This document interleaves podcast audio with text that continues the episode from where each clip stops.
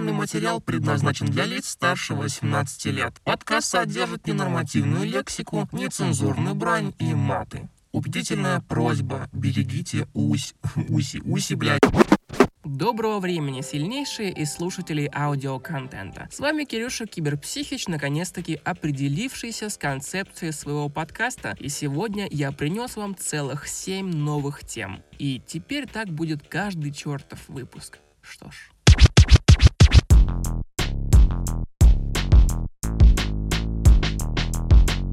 Если прямо сейчас открыть сайт Headhunter и в поиске вбить любую профессию или должность, то одним из самых распространенных критериев подбора сотрудников на предприятие или организацию будет стрессоустойчивость.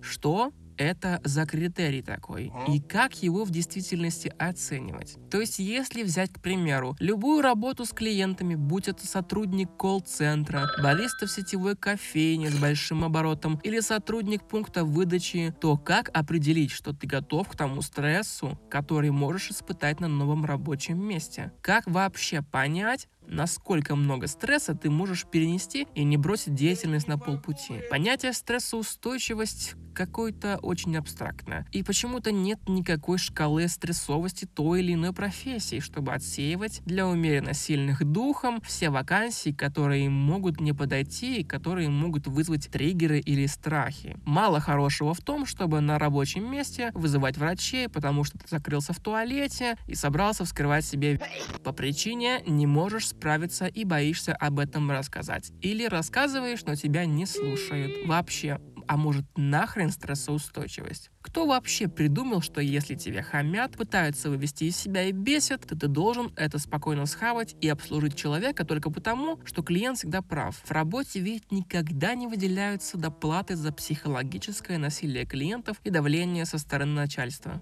Как мне кажется, работодатель обязан сразу говорить в первый же день стажировки о том, какой пиздец может случиться. Сразу говорить о том, как легче всего не поддастся панике и не бросить все сразу на следующий же день. Также было бы очень здорово иметь либо дополнительную страховку, включающую в себя возможность оплаты услуг психолога или психотерапевта, потому что, откровенно признаемся, очень часто нам приходится сталкиваться с начальством, которое не хочет разговаривать нормально. Вместо этого директора, например, чаще хуесосят своих подчиненных и унижают, при этом почти никогда не говоря ни единого хвалебного слова, объясняя это тем, что благодарность за вашу работу – это деньги. А если ты еще и денег получаешь, то называется копейки, то чего ради тогда вся эта терпешка? Мало того, что ты получаешь ничтожную сумму денежных средств, так еще и вынужден тратить их на лечение приобретенных в процессе работы подводных камней. Nice. А почему мы вообще мелочимся, друзья? Давайте тогда сразу и в дейтинг-приложениях указывать пункт стрессоустойчивость. Если у тебя дурной характер, и ты хочешь доминировать над партнером, унижать, газлайтить, манипулировать и психологически насиловать. А почему нет? Ну, короче, я считаю этот критерий какой-то бред, и с ним нужно что-то сделать. Что ж,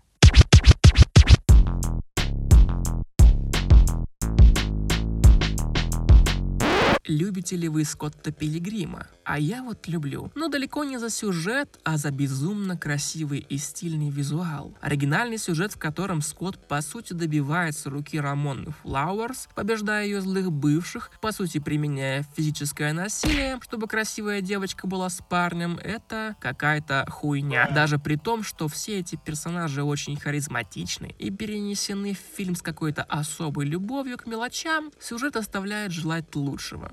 Если Рамона всегда убегала от своего прошлого, вместо того, чтобы решать проблемы, не полагаясь на других, то и от Скотта Пилигрима она в определенный момент также убежала бы. Но 17 ноября на Netflix вышел мультсериал «Скотт Пилигрим жмет на газ». И это то, чего этой вселенной так не хватало. Это тот случай, когда все переворачивается с ног на голову, и теперь Рамона сама решает вопросики со своим прошлым и принимает наконец-таки всю ответственность за свою жизнь и поступки. И это просто вау. Я смотрел эти 8 серий по 20 с лишним минут и был в восторге от того, как в адаптации решили развернуть привычный сюжет, очень сильно меня тем самым удивив. История стала по-настоящему и по-хорошему взрослый, не растеряв своей дикой харизмы за счет еще более прописанных персонажей, которые также стали еще более живыми и человечными за счет охуительного визуала, совмещающего комиксовый стиль оригинального печатного произведения и приправленный щепоткой аниме от студии Science Saru, работавшей над новым видением Скотта. Музыкальная составляющая мощнейшая цепляет, начиная с шикарного опенинга от американской чиптюн поп-рок группы Анама Нагучи, который я каждую серию не хотел проматывать, продолжая внутрисериальной музыкой группы Секс Бобо,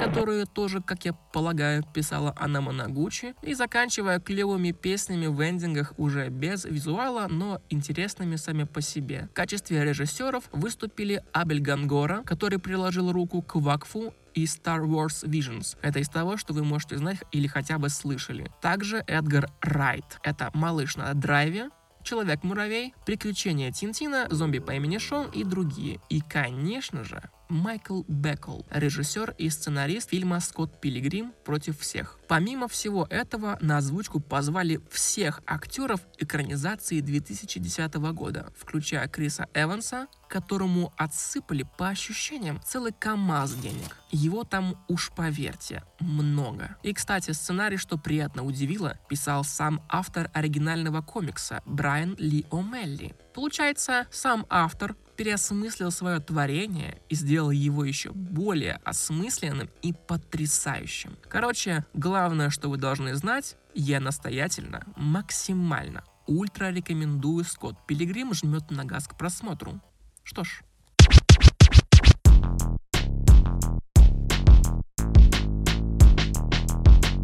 Я как халявщик и человек общества потребления по подписочной схеме оплачиваю ежемесячно возможность слушать аудиокниги. Самим приложением Bookmate я, конечно же, пользуюсь, ну, примерно никогда. Потому что лично для меня удобнее, когда музыка, подкасты и книги находятся в одном месте. Поэтому пользуюсь я этим благом цивилизации через Яндекс Музыку, на который, кстати, в том числе и выходит этот подкаст. Спасибо за это благо. Так вот, я за последний год прослушал по ощущениям больше аудиокниг, чем прочитал за всю свою жизнь. И рассказать я сюда вам пришел о двух из них, самых последних из прослушанных. Иногда я люблю познавать что-то странное или даже туповатое. И в этот раз выбор пал на Марка Мэнсона, который для меня сейчас автор хуй пойми, что о нем думать. Дальше по моим воплям, надеюсь, станет понятно, что я имею в виду. Пожалуй, начну с книги, которая давно уже маячила в моей жизни в виде сраной обложки с медведем в позе лотоса, которой я дал шанс и прогадал, потому что большая часть книги «Тонкое искусство пофигизма» — это такая лютая херобора. А между тем она же еще и считается самой популярной книгой автора. Начнем с того, что рассказчик сначала очень хорошо втирается к читателю в доверие с простыми прописными психологическими истинами, которые действительно кому-то могут быть полезны или интересны, но оно также полезно и интересно, как любой ролик на ютубе про психоанализ и задевает вопросы лишь поверхностно. Пока он описывает ситуации, кажется, что вот сейчас, вот сейчас дальше в книге он будет это как-то раскрывать. Но нет, он дает посредственные и заурядные ответы на сложные вопросы. Автор говорит, что он не собирается и даже пытаться не будет делать из читателя человека успешного. Но при этом книга целиком и полностью состоит из дурацких притч и историй успешных людей, которые прошли через полную срань, вложили все, но сумели и смогли.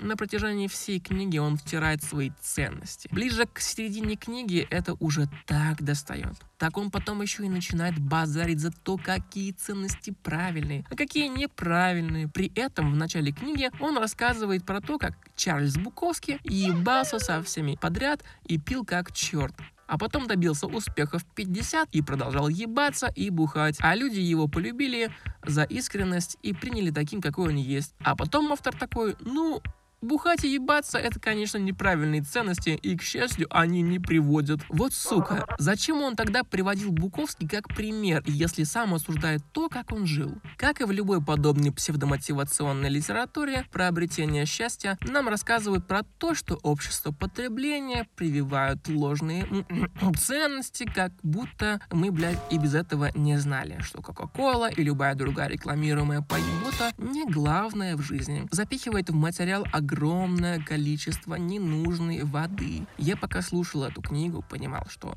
полезный текст там совсем уж мизерный. А большая часть состоит из сраных длинных историй или опять же притч, которые еще и наполнены легендарными фразочками по типу «А разве он туда-сюда хуё моё? Разве это туси-буси лясим-трясим?» Это безумно раздражающий текст. Мэнсон потом такой еще «Если вам не понравилась книга, то это ваша ответственность, ведь это ваши эмоции». Потом он такой «А помните слова дяди Бена из Человека-паука? В обратную сторону тоже читается, братишки». С большой ответственностью приходит большая сила. Он перевернул 1 плюс 1 равно 2 на 2 равно 1 плюс 1. И сделал вид, что читатель еблан и не понимает, как работают тождества. Автор не говорит о том, чтобы проработать внутренние проблемы, а просит забить на них и найти проблемы посерьезнее посерьезнее, блядь. Какой же кошмар просто. Зачем-то он просит убить свое «я», и что общество не должно любить тебя просто за то, какой ты есть, типа, чем ты это заслужил. Говорит тупейшее, деньги не главное. Я всегда ценил свободу. Не можешь решить проблему, бро, просто реши, все решится. Охуеть, спасибо, папаша. А потом, после всей этой тирады о том, что люди превышают свою значимость, в конце выдает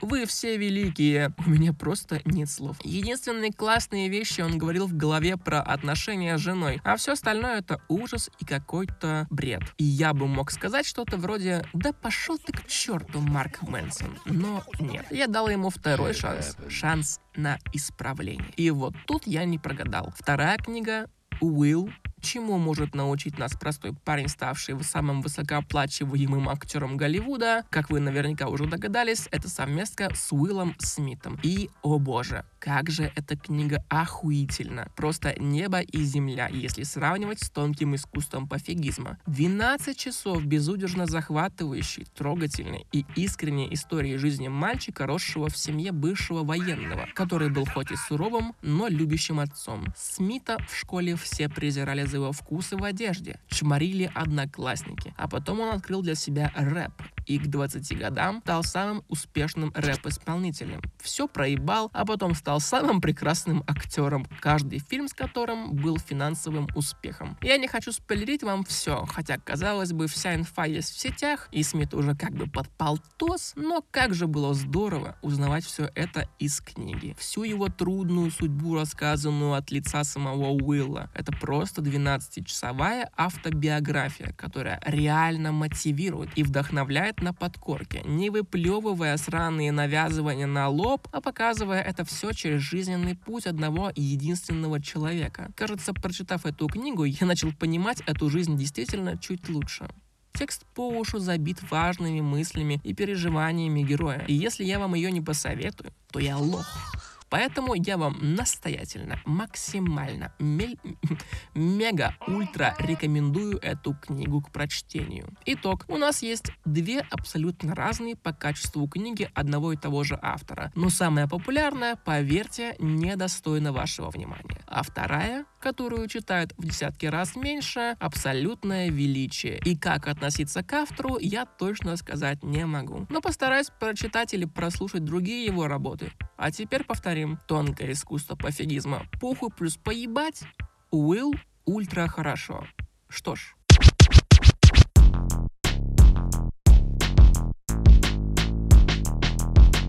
Вау, друзья, рассказываю еще о двух сериалах и конкретно о проектах студии Плюс. Буквально на днях на Кинопоиске, на Кинопоиске, на кинопоиске, кстати, не на днях уже, закончились мультсериал от ютуберов Егора Лоскутова и Димы Сындука «Объяснялкины» и сериал о русском киберпанке, именуемый как «Кибердеревня». И я хочу чуть-чуть поделиться своим мнением по поводу того, стоит ли это все смотреть, или это беспонтовый проходняк, который не стоит вашего драгоценного внимания. Пройдусь по всему коротко, чтобы не отнимать контент у другого подкаста а именно у Кеса не треба. Кстати, подпишитесь обязательно. Они лампово расскажут вам о новом кино, сериалах и аниме. А теперь переходим к теме. Итак, начнем с кибердеревни.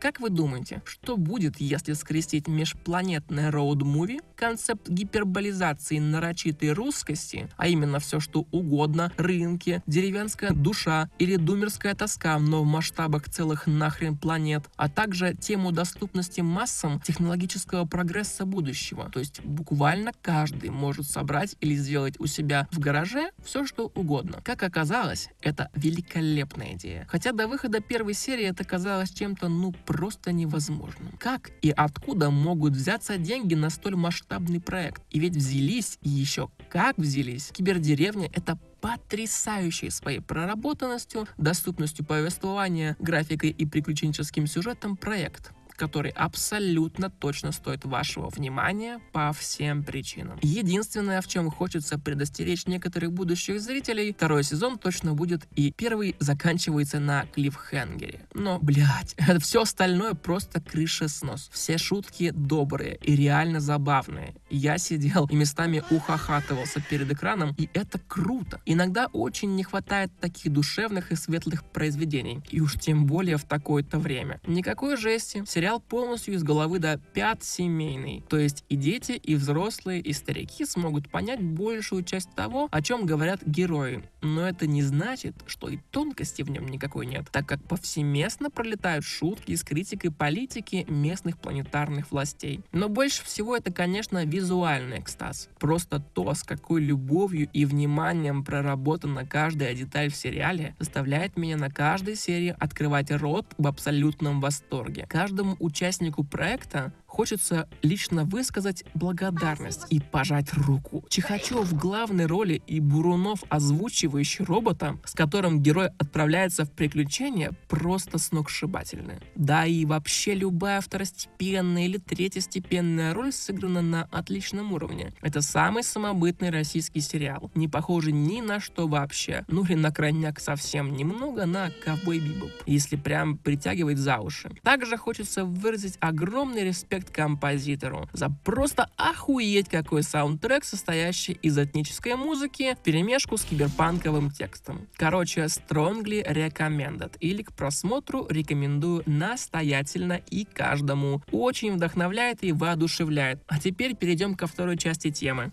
Далее, конечно же, про объяснялкиных. А что если детский познавательный мультсериал, в котором семья рассказывает своему сынишке о том, что и как устроено в этом мире, превратить в пост-метамодернистский хаос с сюжетом и финалом, мать его. Всего за 8 серий мультсериал воротит твоими ожиданиями так сильно, что неподготовленному зрителю может показаться, что это полное говно. Каждый аспект сюжета и повествования может сломаться в нескольких местах намеренно, а затем подчиниться так, как ты совсем не ожидаешь. И в конце остается только сидеть с лицом лица и с пу-пу-пу в голове. Здесь запросто опенинг, может начаться в середине эпизода, поменяться стилистика или тема повествования, пост перетекает в мета-иронию и обратно, и эти метаморфозы понять также не просто до конца, как и Ноновский фильм «Дот», например, который не про пост и мету, но оставляет зрителя в странных чувствах. Постоянные разрывы шаблонов и вещи на грани абсурда. Даже дубляж с первых серий вызывает противоречивые чувства. Но, как я понимаю, это было сделано специально. А если и нет, то как будто по-другому и не могло быть. Так как это очень необычный артефакт нашего времени, я его рекомендую к просмотру, но не всем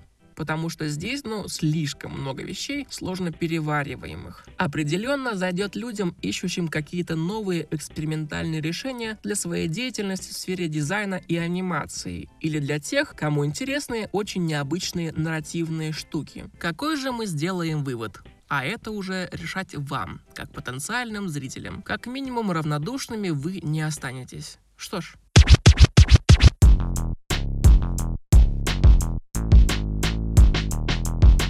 По негласной традиции подкаста еще один эпизод для сериала «Альманаха странных историй», сокращенно «СОСИ». И на этот раз история про вампира, которого укусили в подростковом возрасте, и теперь он навечно 17-летний юноша, который слушает в основном депрессивную музыку, смотрит подростковые фильмы про вампиров и считает, что его никто не понимает. Вот несколько скетчей для лучшего понимания. Отец семейства, уважаемый и высокопочтенный вампир, заходит в комнату к сыну, и между ними начинается диалог. «Сынок, У тебя было сотни лет, чтобы заняться глубоким самоанализом и саморазвитием, а также стать счастливым. Так скажи, почему ты ничего не делаешь? Папа, отвали. Мне нравится My Chemical Romance. Я выучил все их песни наизусть. Ты хотя бы раз слушал Boulevard of Broken Dreams? Она такая грустная и вайбовая. Или Сынок, ты всегда был вампиром и останешься на всю свою вечную жизнь. Но, папа, ты не понимаешь меня. Я идентифицирую себя как оборотень. Я люблю Джессику из семьи Вервульфов. И еще вариант. Вечеринка молодняка у Джессики дома. «Зачем ты выпил Энди до дна? Можно же было оставить хотя бы литры крови!» Он сказал, что Роберт Паттинсон плохо сыграл вампира в «Сумерках». Никто не смеет говорить, что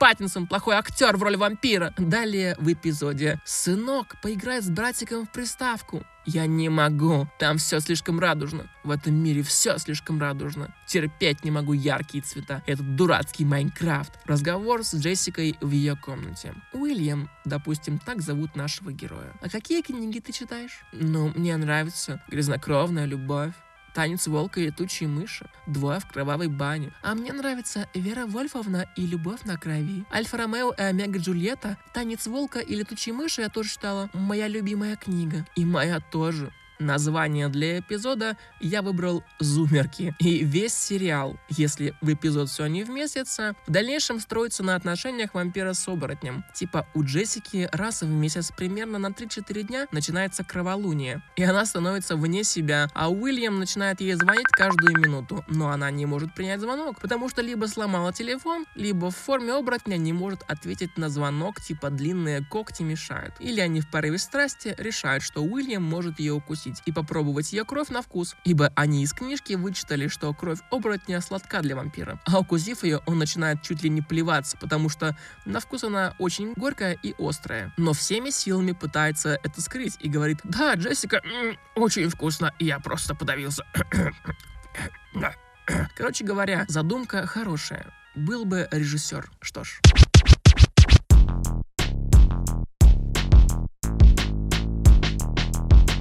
Вот подумал, спустя две с половиной прочитанных аудиокниги по успеху, а какого хрена вообще люди должны читать мотивационную литературу от тех авторов, которые дебютировали с какой-то книги в издательстве, которая сразу же стала бестселлером, потому что написана до тупости простым языком, и типа в ней точно сокрыт секрет успеха. Ну а как иначе? Не может же книга с названием «Успешный успех» сделать тебя бедным и неуспешным. Вот автор же продал 2 миллиона копий, и это точно ведь показатель важности и крутости для этой книги. Далеко не каждый способен понять, как говорится. То есть мы живем в мире, где какой-то рандомный чел может написать что-то вроде «В жизни важна только мотивация, мотивацию надо поднять» или «Работай даже если сил нет, даже если нет сил».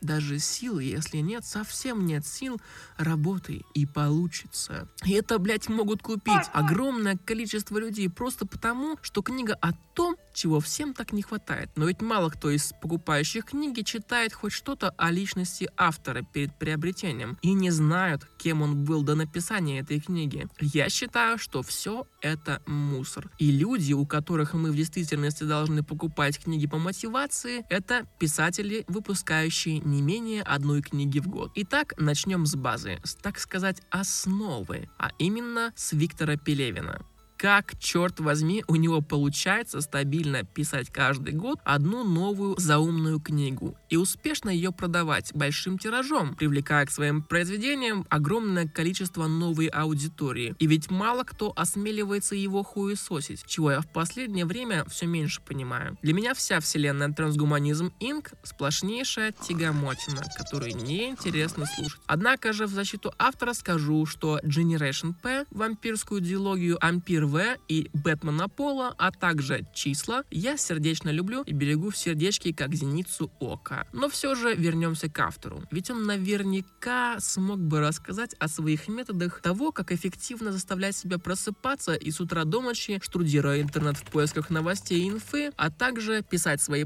произведения нон-стопом, рассказывая все новые и все более безумные концепции будущего. Его разум будто состоит из бесконечного количества отсылок, теорий заговора, мифологических штуковин и всего везде и сразу. Просто мне кажется, Пелевин не человек. А чертова нейросеть. По-другому объяснить его умение, идейность и мотивацию писать каждый год по целому ебучему произведению я не могу. Но очень хотелось бы узнать на самом деле, как он это делает, какие лайфхаки использует и к чему стремится. Но если с Виктором еще более-менее все понятно, его книги любят и ценят, то вот вопрос действительно сложный.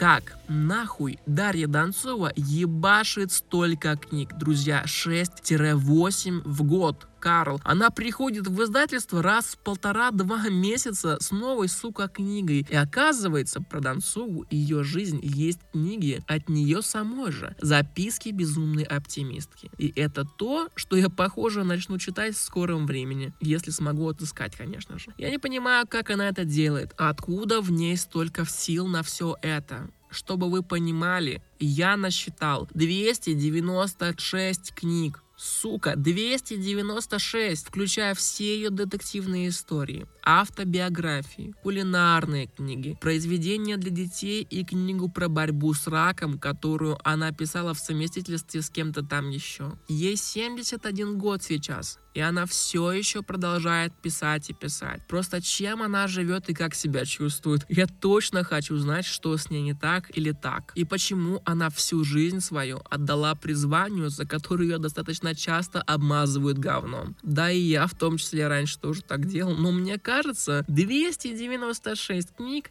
это как минимум заслуживает уважения. Даже если эти книги полная фигня у меня слова кончаются. И пока я полностью не уйду в этот эмоциональный жесткач, пожалуй, все-таки перейду к следующей теме. Что ж.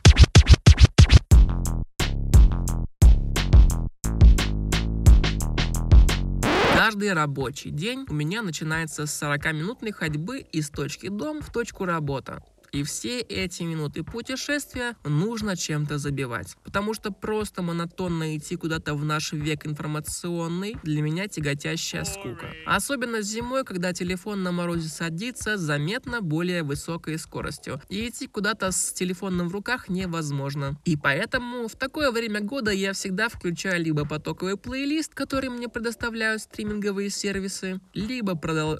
Сука!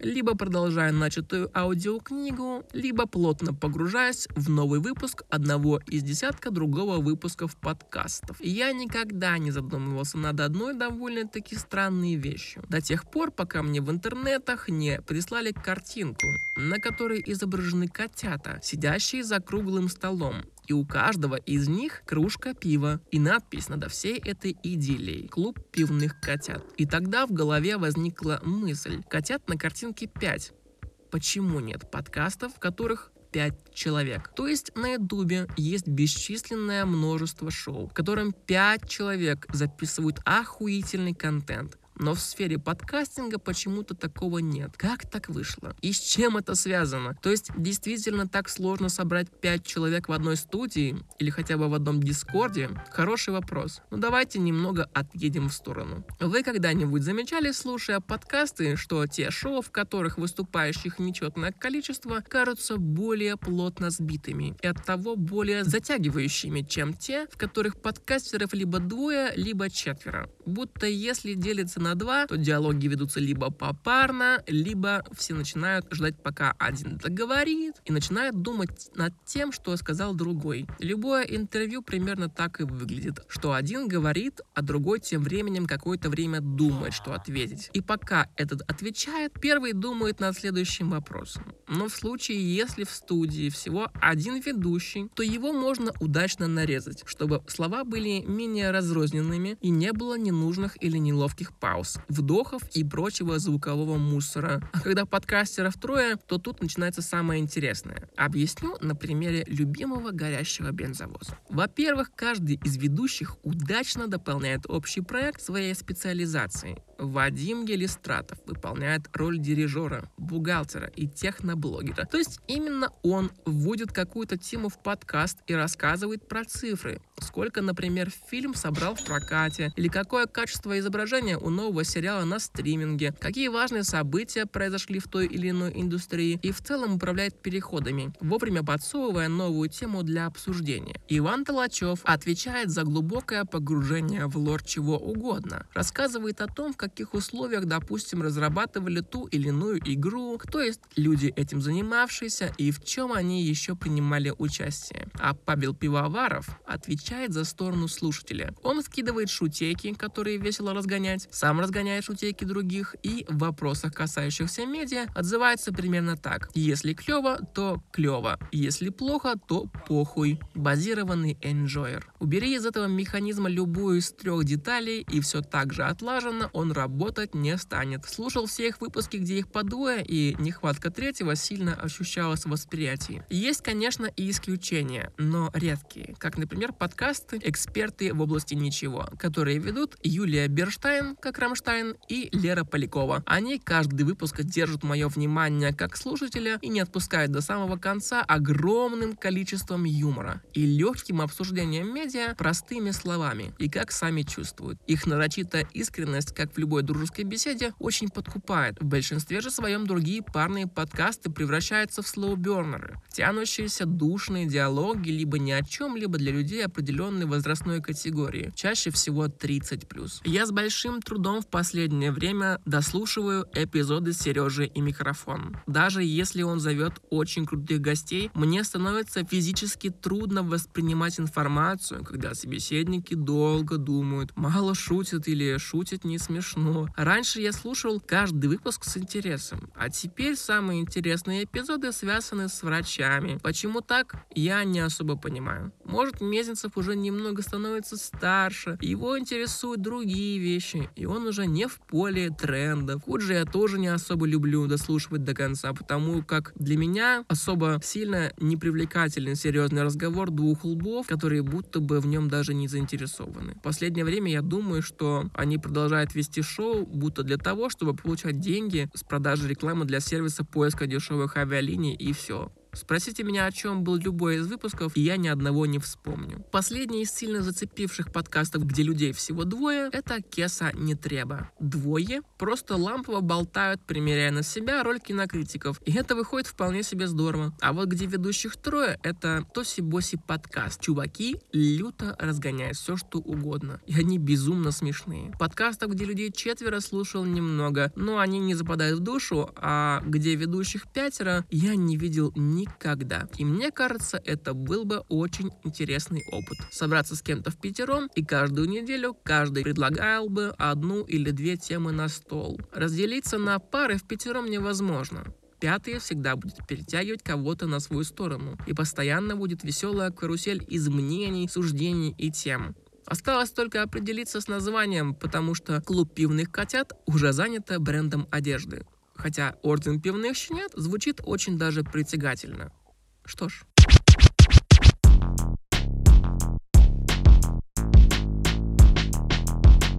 Спасибо, что прослушали этот выпуск до конца. Поставьте этому подкасту оценку на Apple Music или лайк на Яндекс Музыке. Мне будет очень приятно. А можете ничего не делать. В целом я не обижусь. А я снова ухожу на неопределенное время, но обещаю вернуться как только так сразу. Хорошего вам времени суток и что ж.